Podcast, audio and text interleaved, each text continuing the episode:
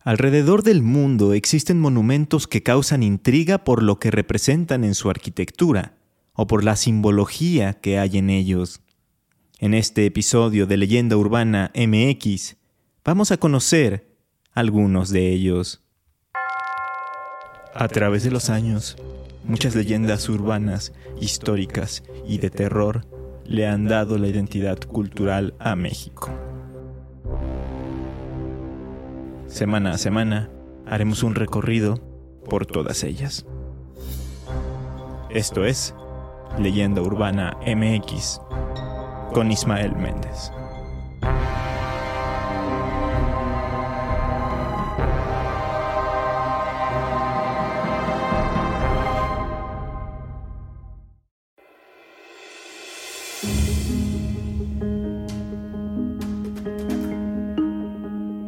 Todos aquellos que han salido de la Ciudad de México para internarse en el Estado de México por la carretera México-Pachuca, a la altura de Ecatepec, seguramente han visto y se han sentido intrigados por una peculiar escultura de un hombre alado con rasgos animales en cuclillas, quien, con una mirada amenazante, parece observar hacia el horizonte.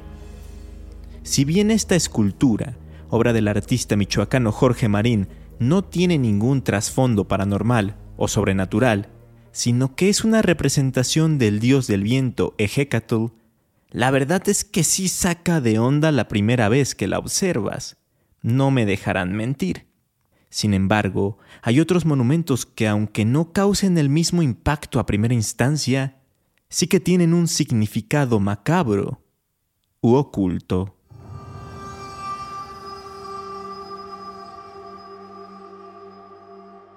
Cuando estuve en la ciudad de Montevideo, en Uruguay, hace solo un par de semanas, me hospedé en una zona conocida como Ciudad Vieja, que básicamente es el casco histórico de la ciudad.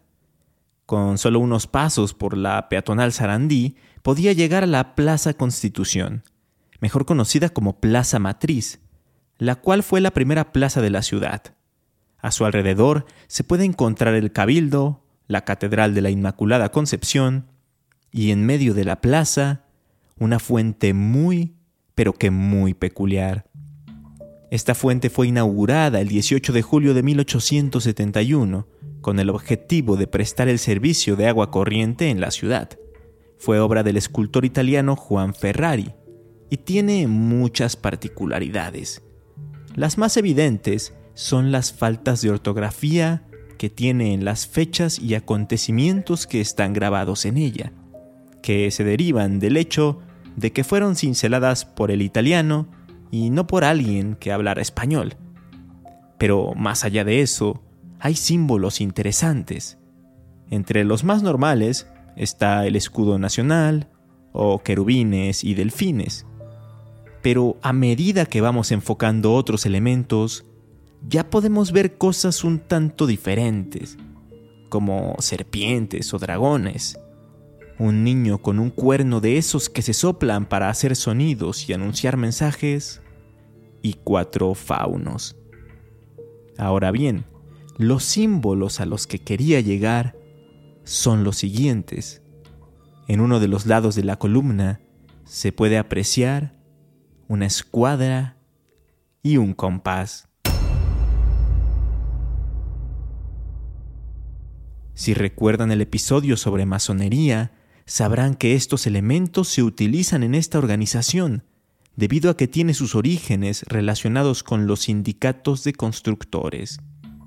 Aquí entra en la ecuación otro personaje, el empresario y alquimista Francisco Piria, un hombre importante en la historia del Uruguay, pues fundó varios barrios en el país, incluida la ciudad de Piriápolis.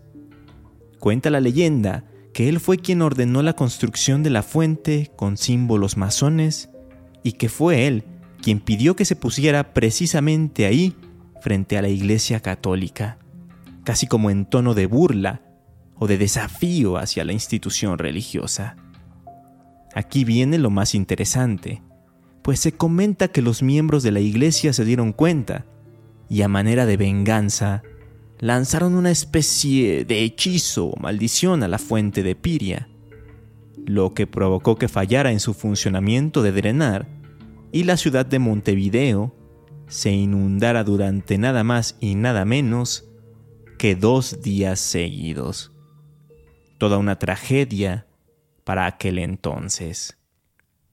No sé hasta qué punto los miembros de la iglesia pueden hacer ese tipo de cosas, como lanzar maldiciones. Es un tanto contradictorio, pero bueno, aquí no acaba la cosa.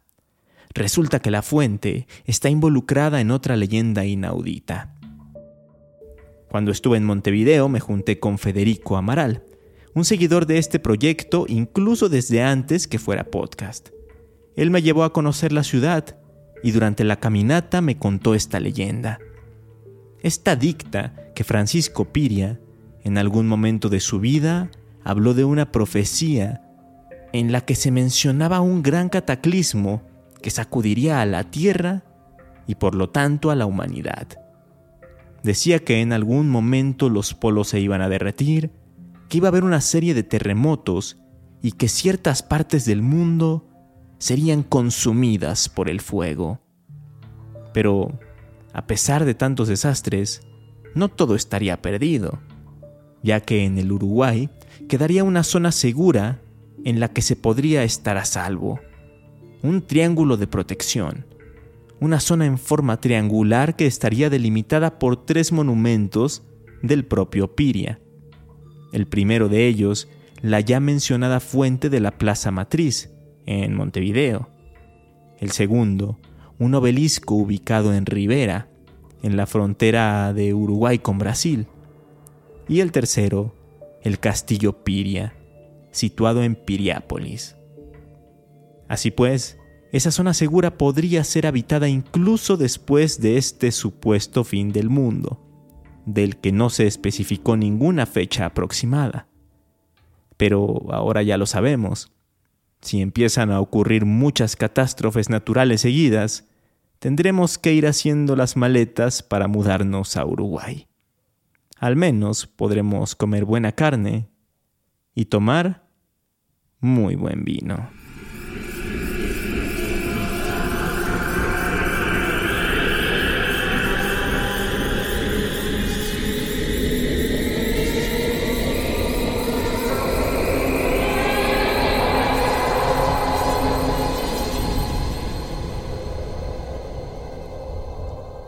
Hace un par de episodios les hablé sobre mi visita al cementerio de la Recoleta, ubicado en Buenos Aires. Pues bien, hay algo que no les conté en aquella ocasión, porque lo estaba reservando para esta temática. Pasa que en cierto punto del Campo Santo hay un monumento, una estatua que llama la atención. Es la tumba de Salvador María del Carril y su esposa Tiburcia Domínguez.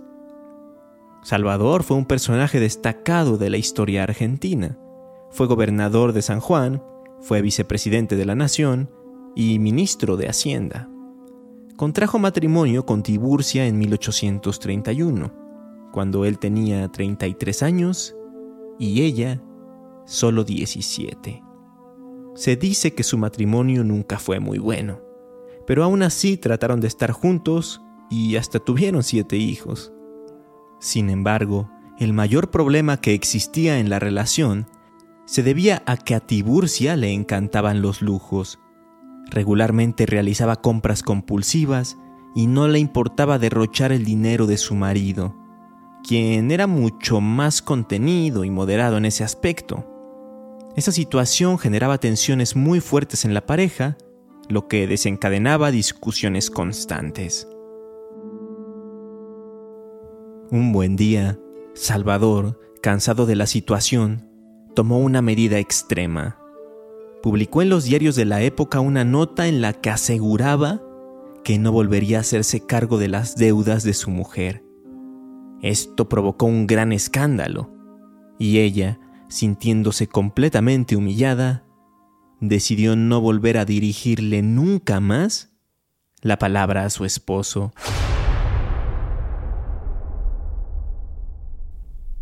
Nunca se divorciaron ni se separaron, parecía que su matrimonio era normal, pero se cuenta que durante 30 años no se volvieron a hablar. Tiburcia cumplió su promesa. Salvador María del Carril murió en 1883 y pese a todo, su mujer con la herencia que había obtenido mandó a hacer un gran monumento del prócer en el cementerio de la Recoleta, en el que se le puede ver imponente, sentado en una silla. El resto del dinero lo utilizó para seguir dándose sus lujos, para viajar y para hacer todas esas cosas que tanto le gustaban, pero que le habían limitado por el tema del dinero. Hasta que murió 15 años después y fue enterrada junto a su esposo. Pero antes de esto, ella había dejado dicho que en el monumento mortuorio fuera colocado el busto de su persona, pero dándole la espalda a Salvador, tal como en vida. De ninguna manera quería estar viendo hacia el mismo lugar que él. Y así fue. Se mandó a hacer el busto y se puso justo a espaldas de la otra estatua representando hasta la eternidad el rencor y la mala onda que hubo mientras estuvieron casados. Algo muy interesante que pasa desapercibido si no tienes el contexto, pero una vez conocida la historia, te das cuenta de lo interesante que hay en el monumento. Muchos aseveran que esto no es cierto, y que el hecho de que la tumba presente los monumentos de esta manera se debe a las costumbres de la época en las que el hombre tenía que destacar sobre la mujer incluso después de la muerte, y que por eso Salvador tuvo una estatua de cuerpo completo y muy grande, mientras que a Tiburcia solo se le hizo un busto mucho más pequeño y en una parte menos visible. Pero otros juran que todo es cierto, tanto la relación tóxica que hubo en el matrimonio como lo que representa el monumento de la tumba.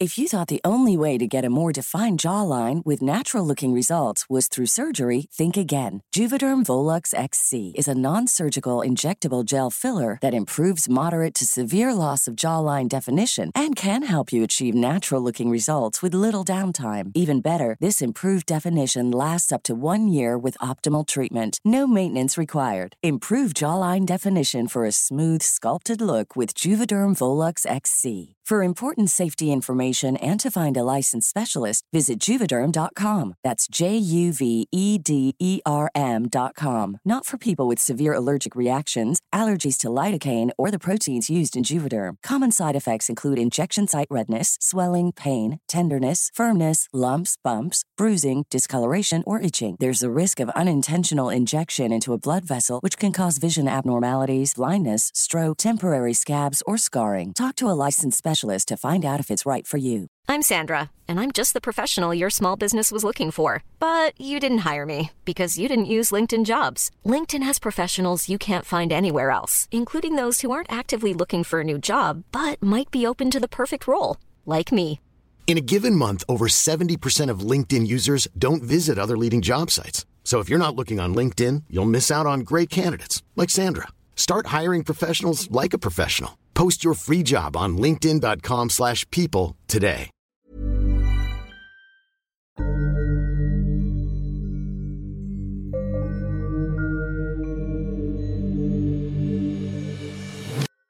Hace tiempo que no hablamos de México en el podcast, así que para la última leyenda de hoy nos vamos a San Luis Potosí, al cementerio de Saucito, que es de mucha tradición en el estado pues tiene una historia que data del siglo XIX, específicamente desde el 16 de septiembre de 1889.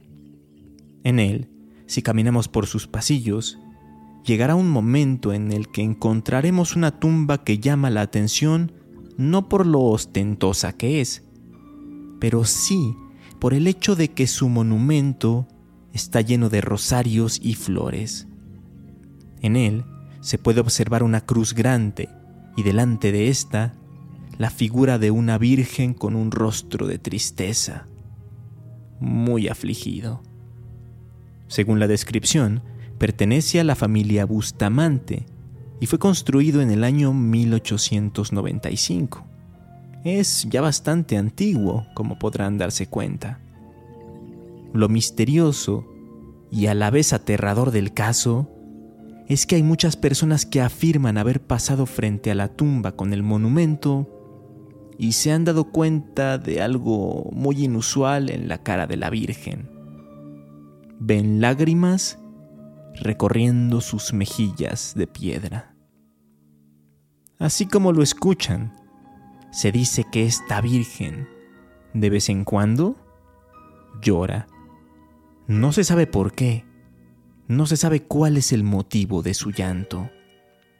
Esto ha llamado la atención de muchos curiosos y al mismo tiempo de muchos creyentes. De hecho, se ha formado una tradición, pues además de dejarle los ya mencionados rosarios y flores, en Día de Muertos mucha gente se acerca ahí para dejarle otro tipo de ofrendas y para pedirle favores, pues piensan que es sumamente milagrosa y que sí ha cumplido deseos, por así decirlo. En YouTube hay videos de gente que ha visitado el cementerio para ver a la Virgen, tanto de día como de noche.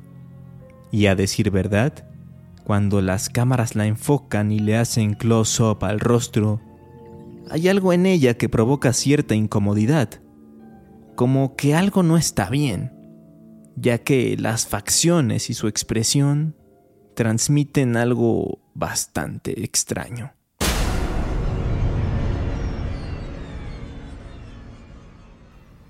De hecho, encontré un metraje de hace más de 15 años en el que unos periodistas cuentan que estaban haciendo un reportaje en el cementerio un 2 de noviembre del 2006, cuando les sucedió algo insólito. Comentan que alrededor del mediodía, mientras levantaban imagen y entrevistaban a las personas que estaban ahí con motivo del Día de Muertos, llegaron a la figura de la Virgen. Pero el camarógrafo quedó sorprendido al notar cómo la estatua seguía la cámara con la mirada. Y, aún más sorprendente, vio que parpadeaba en varias ocasiones. En el clip te ponen las imágenes a cámara lenta, pero con un efecto como sepia y con ruido en la imagen, lo que hace que no se aprecie bien si en realidad parpadea o solo es algo de la cámara pero juzguenlo ustedes mismos yendo a buscar el video en YouTube. Lo pueden encontrar como Virgen de Piedra que parpadea en un panteón. Lo que me parece curioso es que generalmente los monumentos religiosos tienen historias de este tipo, es decir, que solo imágenes de Cristo o de la Virgen son las que hayan sido vistas llorando. Ejemplos hay muchos otros. En México está la Virgen de San Juan de los Lagos o la Virgen de los Remedios en Tlalnepantla. Pero en el resto del mundo también se habla de cosas similares, como Nuestra Señora de las Lágrimas en Italia, que supuestamente llegó a llorar lágrimas de cristal, y hasta la Virgen de Akita, en Japón, que supuestamente lloró lágrimas de sangre en varias ocasiones entre 1973 y 1981. Esto hace que los monumentos vinculados a la iglesia tengan un grado más de misticismo y de hechos sobrenaturales.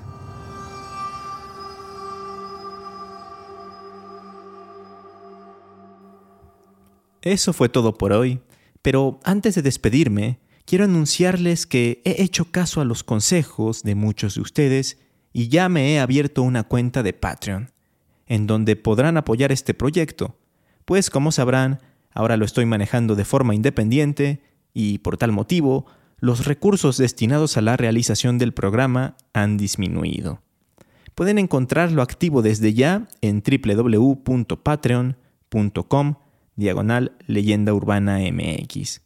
Ahí van a encontrar tres tipos de suscripciones diferentes, desde un dólar mensual hasta cinco dólares mensuales. Al unirse, podrán tener ventajas exclusivas como recibir agradecimientos en redes sociales y dentro del podcast, hasta tener acceso al contenido de manera anticipada, tener prioridad para que sus historias sean mencionadas en el podcast o incluso proponer y votar los temas de los episodios, entre muchas otras. Obviamente no están obligados a unirse y esto no significa que el podcast vaya a desaparecer, va a continuar de manera normal por ahora, pero si está dentro de sus posibilidades, ayudarían muchísimo al proyecto en estos momentos. Les voy a dejar también los links en redes sociales. Recuerden que me encuentran como Leyenda Urbana MX en Facebook e Instagram y como arroba leyenda UMX en Twitter. Dicho esto, espero que les haya gustado esta edición del podcast y nos escuchamos en el próximo episodio. Hasta entonces.